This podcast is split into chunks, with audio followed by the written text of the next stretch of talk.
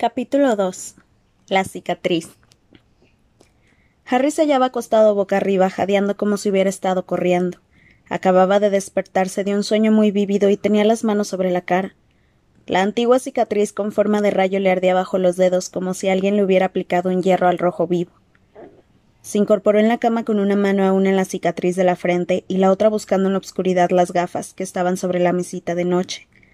Al ponérselas, el dormitorio se convirtió en un lugar un poco más nítido, iluminado por una leve y brumosa luz anaranjada que se filtraba por las cortinas de la ventana desde la farola de la calle. Volvió a tocarse la cicatriz. Aún le dolía. Encendió la lámpara que tenía a su lado y se levantó de la cama. Cruzó el dormitorio, abrió el armario ropero y se miró en el espejo que había en el lado interno de la puerta. Un delgado muchacho de catorce años le devolvió la mirada con una expresión de desconcierto en los brillantes ojos verdes que relucían bajo el enmarañado pelo negro. Examinó más de cerca la cicatriz en forma de rayo del reflejo. Parecía normal, pero seguía escociéndole. Harry intentó recordar lo que soñaba antes de despertarse. Había sido tan real. Aparecían dos personas a las que conocía y, y otra a la que no. Se concentró todo lo que pudo frunciendo el entrecejo, tratando de recordar. Vislumbró la obscura imagen de una habitación en penumbra. Había una serpiente sobre una alfombra, un hombre pequeño llamado Peter y apodado Colagusano, y una voz fría y aguda. La voz de Lord Voldemort. Solo con pensarlo, Harry sintió como si un cubito de hielo se le hubiera deslizado por la garganta hasta el estómago. Apretó los ojos con fuerza e intentó recordar qué aspecto tenía Lord Voldemort, pero no pudo, porque en el momento en el que la butaca había girado y él, Harry, lo había visto sentado en ella, el espasmo de horror lo había despertado. ¿O había sido el dolor de la cicatriz? ¿Y quién era aquel anciano? Porque ya tenía claro que en el sueño había un hombre viejo. Harry lo había visto caer al suelo. Las imágenes le llegaban de manera confusa. Se volvió a cubrir la cara con las manos e intentó representarse la habitación en penumbra pero era tan difícil como tratar de que el agua recogida en el cuenco de las manos no se escurriera entre los dedos. Voldemort y Colagusano habían hablado sobre alguien a quien habían matado, aunque no podía recordar su nombre, y habían estado planeando un nuevo asesinato, el suyo. Harry apartó las manos de la cara, abrió los ojos y observó a su alrededor tratando de descubrir algo inusitado en su dormitorio. En realidad había una cantidad extraordinaria de cosas inusitadas en él, a los pies de la cama había un baúl grande de madera, abierto, y dentro de él un caldero, una escoba, una túnica negra y diversos libros de embrujos. Los rollos de pergamino cubrían la, la mesa que dejaba libre la jaula grande y vacía en la que normalmente descansaba Hedwig, su lechuza blanca. En el suelo junto, junto a la cama había un libro abierto. Lo había estado leyendo por la noche antes de dormirse. Todas las fotos del libro se movían. Hombres vestidos con túnicas de color naranja brillante y montados en escobas voladoras entraban y salían de la foto a toda velocidad, arrojándose unos a otros a una, una pelota roja. Harry fue a este libro, lo tomó y observó cómo uno de los magos marcaba un tanto espectacular colando la pelota por un aro colocado a quince metros de altura. Luego cerró el libro de golpe. Ni siquiera el Quidditch podía distraerlo en aquel momento. Dejó volando, en los, dejó volando con los canons en su mesita de noche. Se fue al otro extremo del dormitorio y retiró las cortinas de la ventana para observar la calle. El aspecto de Private Drive era exactamente el de una respetable calle de las afueras en la madrugada de un sábado. Todas las ventanas tenían las cortinas corridas, por lo que Harry distinguía en la obscuridad no había un alma en la calle, ni siquiera un gato. Y aún así, aún así, nervioso, Harry regresó a la cama, se sentó en ella y volvió a llevarse un dedo a la cicatriz. No era el dolor lo que le incomodaba, estaba acostumbrado al dolor y a las heridas. En una ocasión había perdido todos los huesos del brazo derecho, y durante la noche le habían vuelto a crecer muy dolorosamente. No mucho después un colmillo de treinta centímetros de largo se había clavado en aquel mismo brazo, y durante el último curso, sin ir más lejos, se había caído desde una escoba voladora a quince metros de altura. Estaba habituado a sufrir extraños accidentes y heridas. Eran inevitables cuando uno iba al colegio Hogwarts de magia y hechicería, y él tenía una habilidad especial para traer todo tipo de problemas. No. Lo que a Harry le incomodaba era que la última vez que le había dolido la cicatriz había sido porque Voldemort estaba cerca. Pero Voldemort no podía andar por allí en esos momentos. La misma idea de que Lord Voldemort merodeara por Private Drive era absurda. Imposible. Harry escuchó atentamente en el silencio. Esperaba sorprender al crujido de algún peldaño de la escalera o el susurro de una capa. Se sobresaltó al oír un tremendo ronquido de su primo Dudley en el dormitorio de al lado. Harry se reprendió mentalmente. Se estaba comportando como un estúpido. En la casa no había nadie aparte de él y de tío Vernon, tía Petunia y Dudley, y era evidente que ellos dormían tranquilamente y que ningún problema ni dolor había perturbado su sueño. Cuando más le gustaban los Dursley a Harry era cuando estaban dormidos. Despiertos nunca representaban para él una ayuda. Tío Vernon, tía Petunia y Dudley eran los únicos parientes vivos que tenía. Eran muggles que odiaban y despreciaban la magia y en cualquiera de sus formas, lo que suponía que Harry era tan bienvenido en aquella casa como una plaga de termitas. Había explicado sus largas ausencias durante el curso en Hogwarts los últimos tres años, diciendo a todo el mundo que estaba internado en el centro de seguridad San Bruto para delincuentes juveniles incurables. Los Dursley estaban al corriente de que como mago menor de edad a Harry no le permitían hacer magia fuera de Hogwarts, pero aún así le echaban la culpa de todo cuanto iba mal en la casa. Harry no había podido confiar nunca en ellos, ni contarles nada sobre su vida en el mundo de los magos. La sola idea de explicarles que le dolía la cicatriz y que le preocupaba que Voldemort pudiera estar cerca le resultaba graciosa. Y sin embargo había sido Voldemort principalmente el responsable de que Harry viviera con los Dursley. De no ser por él, Harry no tendría la cicatriz en la frente. De no ser por él, Harry todavía tendría padres. Tenía apenas un año la noche en que Voldemort llegó a su casa y mató a sus padres. Voldemort, el mago tenebroso más poderoso del último siglo, un brujo que había ido adquiriendo poder durante once años, dirigió su varita hacia Harry, lanzó la maldición con la que había eliminado a tantos magos y brujas adultos en su ascensión al poder, e increíblemente ésta no hizo efecto. En lugar de matar al bebé, la maldición había rebotado contra Voldemort. Harry había sobrevivido sin otra lesión que una herida en forma de rayo en la frente, en tanto que Voldemort quedaba reducido a algo que apenas estaba vivo. Desprovisto de su poder y casi moribundo, Voldemort había huido. El terror que había atenazado a la comunidad mágica durante tanto tiempo se disipó. Sus seguidores huyeron en desbandada y Harry se hizo famoso. Fue bastante impactante para él enterarse el día de su undécimo cumpleaños de que era un mago.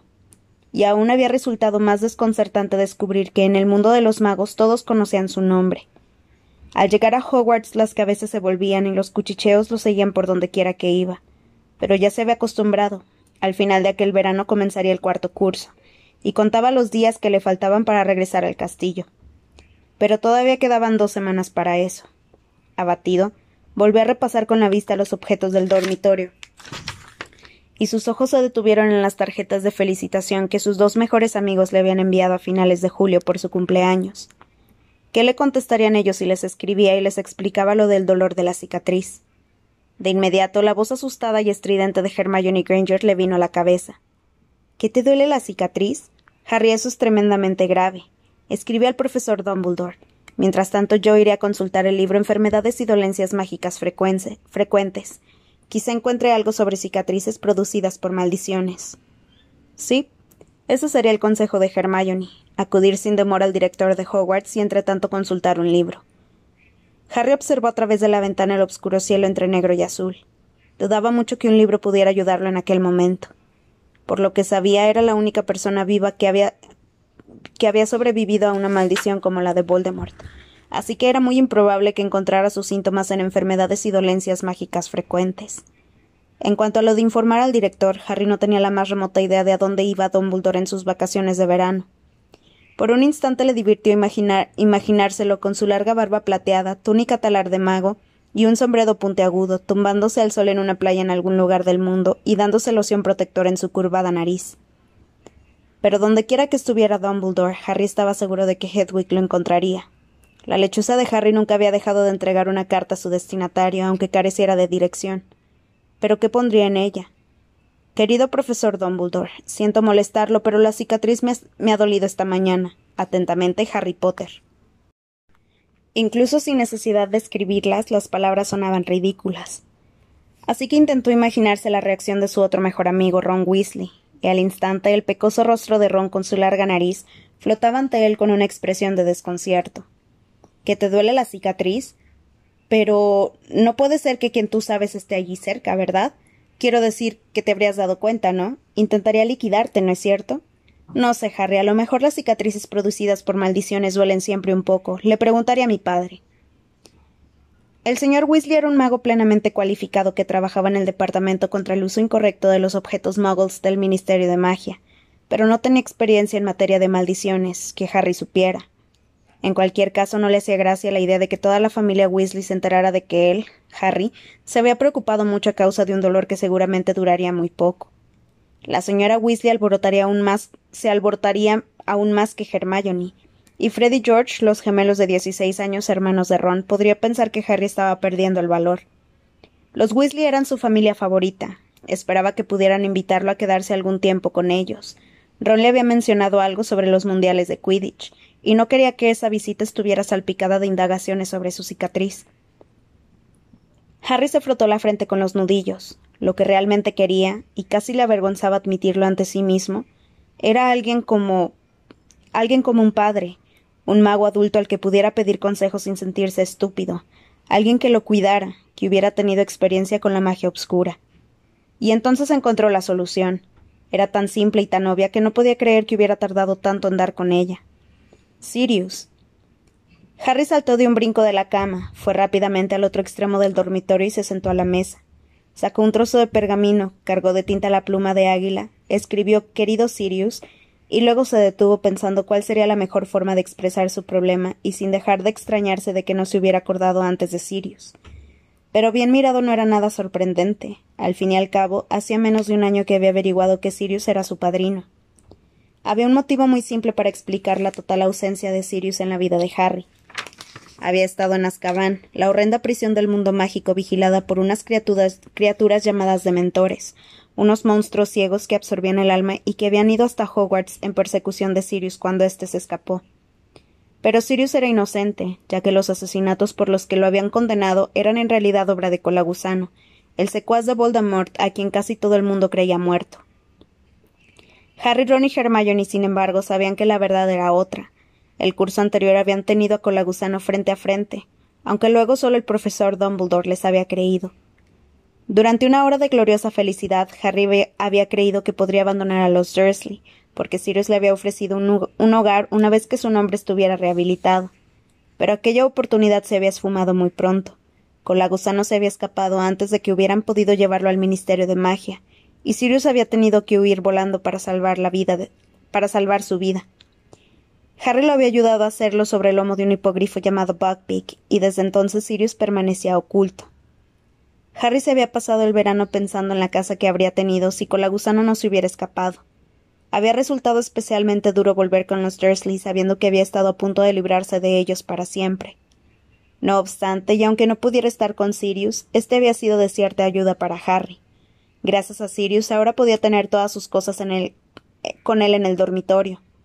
Antes los Dursley no lo habían consentido. Su deseo de hacerle la vida a Harry tan penosa como fuera posible, unido al miedo que les inspiraba su poder, habían hecho que todos los veranos precedentes guardaran bajo llave el baúl escolar en la alacena que había debajo de la escalera. Pero su actitud había cambiado al averiguar que su sobrino tenía como padrino a un asesino peligroso. Oportunamente Harry había olvidado decirles que Sirius era inocente. Desde que había vuelto a Private Drive, Harry había recibido dos cartas de Sirius. No se las había entregado una lechuza, como era habitual entre el correo de los magos, sino unos pájaros tropicales grandes y de brillantes colores. A Hedwig no le habían hecho gracia aquellos llamativos intrusos y se había resistido a dejarlos beber de su, de su bebedero antes de volver a emprender el vuelo. A Harry, en cambio, le habían gustado, le habían hecho imaginarse palmeras y arena blanca, y esperaba que dondequiera que se encontrara Sirius, él nunca decía dónde, por si interceptaban las cartas, estuviera disfrutando. Harry dudaba que los dementores sobrevivieran durante mucho tiempo en un lugar muy soleado. Quizá por eso Sirius había ido hacia el sur. Las cartas de su padrino, ocultas bajo la, la utilísima tabla suelta que había debajo de la cama de Harry, mostraban un tono alegre, y en ambas le insistía en que lo llamara si lo necesitaba. Pues bien, en aquel momento lo necesitaba. La lámpara de Harry pareció obscurecerse a medida que la fría luz gris que precede al amanecer se introducía en el dormitorio. Finalmente, cuando los primeros rayos de sol daban un tono dorado a las paredes y empezaba a oírse ruido en la habitación de tío Vernon y tía Petunia, Harry despejó la mesa de trozos estrujados de pergamino y, y releyó la carta ya acabada. Querido Sirius, gracias por tu última carta. Vaya pájaro más grande, casi no cabía por la ventana. Aquí todo sigue como siempre. La dieta de Dudley no va demasiado bien. Mi tía lo descubrió ayer escondiendo en su habitación unas rosquillas que había traído de la calle. Le dijeron que tendrían que rebajarle la paga si seguía haciéndolo, y él se puso como loco y tiró la videoconsola por la ventana. Es una especie de ordenador en el que se puede jugar. Fue algo bastante tonto realmente, porque ahora ni siquiera puede evadirse con su mega mutilación tercera generación. Yo estoy bien, sobre todo gracias a que tienen muchísimo miedo de que aparezcas de pronto y los conviertas en murciélagos. Sin embargo, esta mañana me ha pasado algo raro. La cicatriz me ha vuelto a doler. La última vez que ocurrió fue porque Voldemort estaba en Hogwarts, pero supongo que es imposible que él ronde ahora por aquí, ¿verdad? ¿Sabes si es normal que las, que las cicatrices producidas por maldiciones duelan años después? Enviaré esta carta en cuanto regrese Hedwig. Ahora está por ahí cazando. Recuerdos a Buckbeak de mi parte. Harry. Sí, pensó Harry. No está mal así. No había por qué explicar lo del sueño, pues no quería dar la impresión de que estaba muy preocupado. Plegó el pergamino y lo dejó a un lado de la mesa, preparado para cuando volviera Hedwig. Luego se puso de pie, se desperezó y abrió de nuevo el armario. Sin mirar al espejo, empezó a vestirse para bajar a desayunar.